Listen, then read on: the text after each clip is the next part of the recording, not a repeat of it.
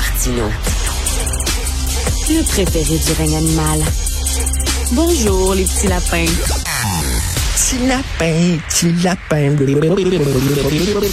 Alors, le gouvernement a dû encore euh, reculer euh, parce qu'il y a 5% des travailleurs de la santé qui ne veulent rien savoir, ne veulent pas se faire vacciner. Là, on espère qu'ils vont au moins se faire tester trois fois par semaine. Nous allons parler avec M. Yves Lamontagne, ancien président du Collège des médecins. Bonjour, M. Lamontagne. Oui, bonjour, M. Martineau. Ben, j'imagine que vous blâmez pas le gouvernement de, de reculer encore une fois. Euh, ils n'ont pas vraiment le choix.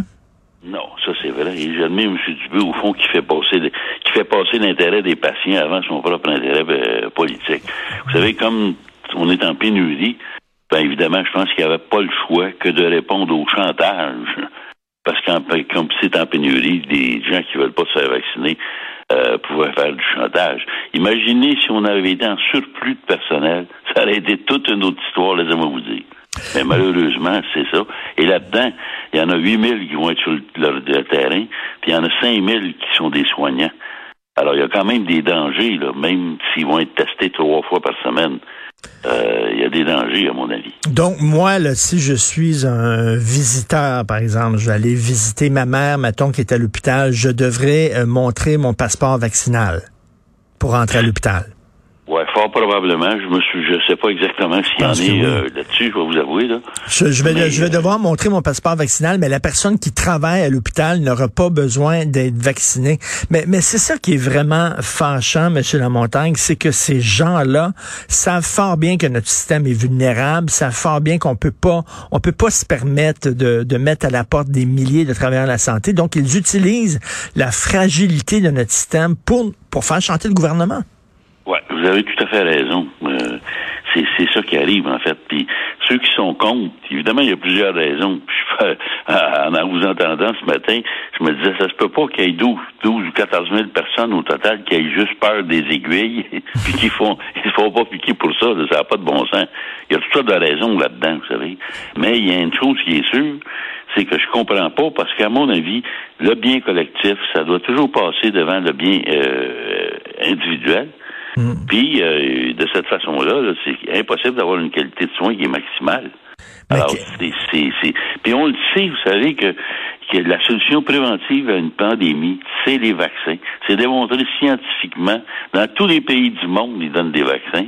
Alors, je vois pas pourquoi ici, au Québec, euh, ça serait différent. Évidemment, il y a des gens qui contestent dans d'autres pays aussi, là. C'est un peu, un peu pareil partout. Puis là, vous imaginez les tester trois fois par semaine, imaginez les coûts pour la société. C'est sûr, ben c'est le gouvernement qui va payer, mais il y a des coûts là-dedans.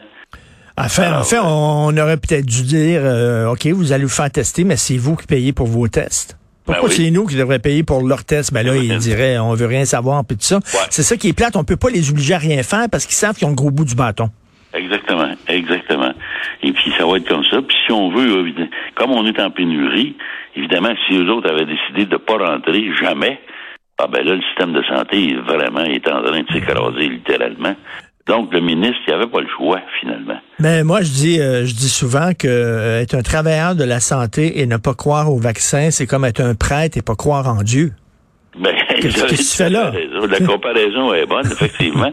D'autant plus qu'au niveau scientifique, on le sait que la meilleure prévention, si vous voulez, de, de, de, de pandémie, c'est par les vaccins. Est-ce que c'est parfait, les vaccins? Non. Est-ce que c'est ça aide évidemment à combattre une pandémie? Oui. D'ailleurs, la, la, la, grande majorité de la population est vaccinée actuellement, puis on voit que les hospitalisations ont diminué, les décès ont diminué. Donc, il y a une efficacité qui, qui, est là. Il ne faut pas, faut pas rêver en couleur. Mais euh, cela dit, le 15 octobre dernier, euh, c'était assez prévisible que, bon, en leur donnant un mois, s'ils étaient prêts à perdre leur job le 15 octobre dernier, je vois pas pourquoi ils auraient changé d'idée, puis le 15 novembre, ils se seraient fait vacciner. Mais le 15 octobre dernier, la plupart des gens savaient fort bien que ça tiendrait pas le 15 novembre. Oui, ça c'est vrai, mais par contre, puis j'ai pas, j'ai pas de chiffre, je pense qu'il en a pas donné non plus, le ministre de la Santé, mais euh, cette première pression-là a fait que certaines personnes, hmm. je sais pas combien, hmm. se sont fait vacciner entre les deux. Donc au moins vous augmentiez le taux de vaccination. Il restait le noyau dur. Et le noyau dur, c'est lui là, qui, qui, qui, fait, à mon avis, du chantage. C'est un, un, noyau très, très dur parce qu'on oui. se dit, là, M. Lamontagne, ces gens-là sont prêts à perdre leur job oui, plutôt oui, que se oui. faire vacciner. Là, on est rendu avec des gens très, très craqués, comme on peut dire. C'est vrai. Mais quand on dit, vous savez, euh, sont prêts à perdre leur job, c'est ce qu'ils ont dit. Mais dans la réalité, est-ce que ça aurait été vraiment mis à profit? Est-ce qu'ils ne se sont pas servis de ça, entre autres, faisant partie du chantage? Hein, si vous, si vous m'obligez à rentrer, vais m'en aller chez nous. Mmh. Ben oui, mais si réellement c'était arrivé ça face à face, peut-être qu'il y en a plusieurs qui auraient hésité à s'en aller chez eux. Et en, en tant qu'ancien président du Collège des médecins, euh, comment oui. vous voyez ça que des syndicats ont dit, nous autres, on est prêts à prendre notre argent qui vient des cotisations de nos membres pour aller défendre devant les tribunaux les droits de nos membres à pas se faire vacciner? Ben oui. Faut vous avouer, je trouve ça un peu honteux oui. et, et, je pense que les syndicats devraient comprendre aussi les situations dans lesquelles on vit, une situation de pénurie, une situation de difficulté d'organisation dans le système de santé. Et si c'est mal organisé dans le système de santé, les syndicats doivent faire quelque chose, eux autres aussi, pour améliorer le système. Euh, donc, euh, je pense que les syndicats comme tels, faut qu'ils réfléchissent. C'est bien beau être contre quelque chose puis défendre nos membres tout le temps. Mais à un moment donné, je pense qu'il faut se rendre compte de la réalité et peut-être d'essayer de composer avec la réalité pour amener des changements positif au lieu de se braquer à chaque fois. Puis la pandémie, ce que ça a fait, c'est que ça a révélé finalement les faiblesses du système de santé qui existait avant la pandémie. Parce qu'à New York, là, ils ont sacré dehors 9000 travailleurs de la santé cette semaine, puis ils peuvent continuer à donner des soins. Leur système est suffisamment fort. Nous autres, ça montre à quel point notre système est fragile et très faible. Ah oui, tout à fait. Tout à fait. Puis ça fait longtemps qu'il est fragile, vous savez. C'est le problème, moi j'ai toujours dit, c'est pas nécessairement un problème d'argent, c'est un problème d'organisation. Le système est mal organisé et à chaque fois qu'il y a des politiciens qui ont essayé d'un peu de changer quelque chose là-dessus, ben vous avez eu de la réticence des gens qui ont fait en sorte que souvent les changements euh, proposés ont été bloqués. C'est malheureux, mais c'est ça. C'est ça, c'est oui, c'est malheureux. Puis on a un système extrêmement vulnérable et ces gens-là Ah en oui. profitent. Écoutez, je, je ne peux pas euh, ne pas vous poser la question concernant les médecins qui prendraient supposément pas suffisamment de patients. Hein, C'était le, le discours de Gaëtan Barrette là, qui est repris par le ministre Legault. Il y a une liste noire des médecins qui travaillent pas suffisamment.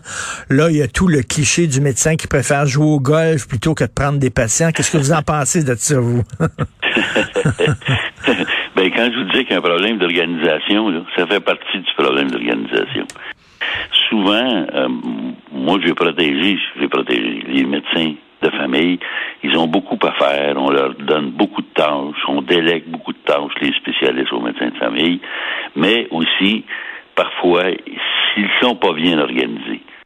Et c'est là-dessus que je pense qu'il faut qu'eux autres aussi se posent des questions et proposent des solutions. Vous savez, les, les, les syndicats de médecins, que ce soit la Fédération des médecins omnipraticiens ou la Fédération des médecins spécialistes, quand on les voit à la télévision puis qu'ils sortent, c'est toujours en rapport avec, l'argent. Mmh, Mais à un moment donné, il ne pourra pas sortir puis dire, nous autres, on a une solution, là, puis voici ce qu'on propose de faire, puis ça a bien de l'allure.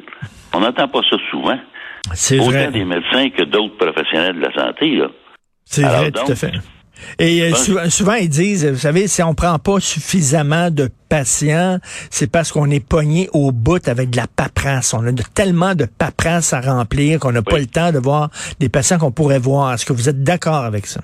Ah, ça, ça joue aussi. Pour ça, quand je vous dis, dans l'organisation, il y a tellement d'affaires à changer. En Suède, hein, 100% des dossiers sont informatisés, puis euh, 96% des prescriptions sont faites de façon automatique. Ici, je pense que c'est 11% la réponse. Ben Ben, oui. déjà, là, euh, vous savez, il faut, il faudrait se grouiller un peu, là, quand même. Bon, on a vu, là, on a vu pendant la pandémie, il y a même des, des, des informations qui sont transmises là, de la part d'hôpitaux jusqu'au gouvernement par fax. Oui, heureusement, oui. heureusement, Monsieur euh, Lamontagne, c'est pas par pigeon voyageur. Au moins. ben, faut encore envoyer des, des signaux comme les Autochtones faisaient, Oui, des signaux de fumée, là. un coup parti.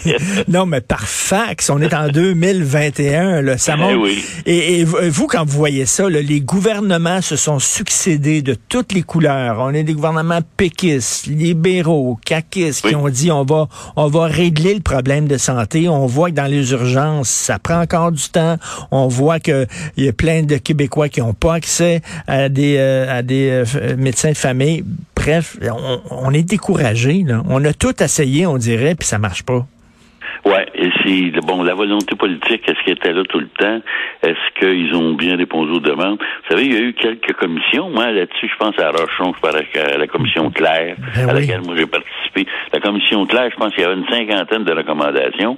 Si ma mémoire est bonne, là, dans les dernières années, les gouvernements en avaient appliqué que trois. Bien évidemment, si, si on fait des commissions et qu'on n'applique pas les recommandations des, des commissions, ben ça va prendre pas mal plus de temps à y aller à la miette comme ça. Alors là, je, sens au moins euh, peut-être de façon un peu agressive de M. Legault de dire ben là ce coup-là, moi je vais y aller puis je vais sauter dans le tas.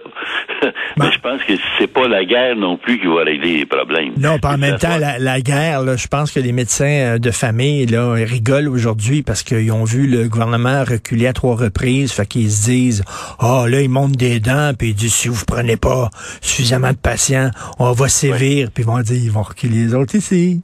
Oui, oui, oui, oui, oui. Puis, puis, puis, au niveau des médecins de famille, je pense qu'il faut faire des, comment dirais-je, des nuances aussi. Hein?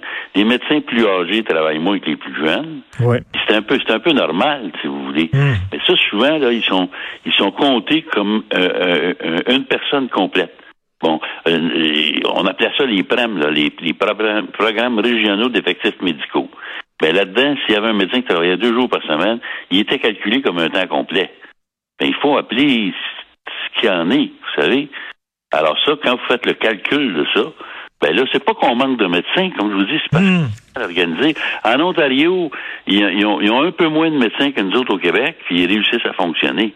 Je vois pas pourquoi on ne pourrait pas faire la même chose. Je dois vous dire, puis là, je ne veux pas m'embarquer là-dedans ce matin, c'est parce qu'en Ontario, ils ont délégué certaines choses qui étaient aux médecins de famille, aux infirmières avec la clinicienne, ben, aux professionnels de la santé. Ben oui. Nous, autres, ce qu'on a fait, vous savez, il y a quelqu'un qui me demandait la question hier, justement. Pour les infirmières praticiennes, là, c'est parti du collège des médecins, ça. Hmm. Alors, donc, c'est le collège, il était très, très ouvert à ça. Et euh, c'est le collège qui a créé les premières infirmières euh, praticiennes en cardiologie, en néonatologie, puis en mhm. néphrologie pour les dialyses. Alors, vous voyez, c'est ça qu'ils ont fait. Pour les médecins étrangers, ça, ça a été critiqué aussi. C'est le collège des médecins qui était le premier ordre professionnel à faire des ententes avec la France pour qu'on puisse échanger des médecins français avec les gens ici. Alors, il y a eu des efforts qui ont été faits au niveau du collège, et je pense qu'il devrait en avoir encore plus. On pourrait avoir des infirmières praticiennes en gériatrie, par exemple. Dieu sait qu'on en a besoin, pas à peu près. Euh, ben oui, et, euh, aussi on, voit aussi les quarts de travail, le, quatre jours semaine pour euh, pour les les infirmières, ça fonctionne dans les hôpitaux anglophones. Je sais pas pourquoi ça fonctionne pas dans les hôpitaux francophones. Ah. Donc il faut il faut s'inspirer ben de ce qui marche vous soulevez donc un problème. Comment ça se fait qu'on n'entend pas les infirmières chialer dans le milieu anglophone? Mm. Puis ça fait des années en relation avec le syndicat pour lesquels elles travaillent quatre jours semaine, 12 heures par jour, puis ils ont trois jours de congé. Ben oui. de cette façon-là, ils ont presque pas de temps supplémentaire, puis il n'y a personne qui chiale. Ça fonctionne, Comment ça se fait qu'on n'a pas fait la même côté, la même chose du côté francophone? Parce qu'on est deux pieds dans la même bottine. parce qu'on se peut, qu'on dit, ben, la première des affaires, paye-moi. Ah oui. Puis euh, donne-moi des congés en masse. Merci beaucoup de votre franc-parler, M. Yves Lamontagne. Merci, bonne journée. OK, bye Merci.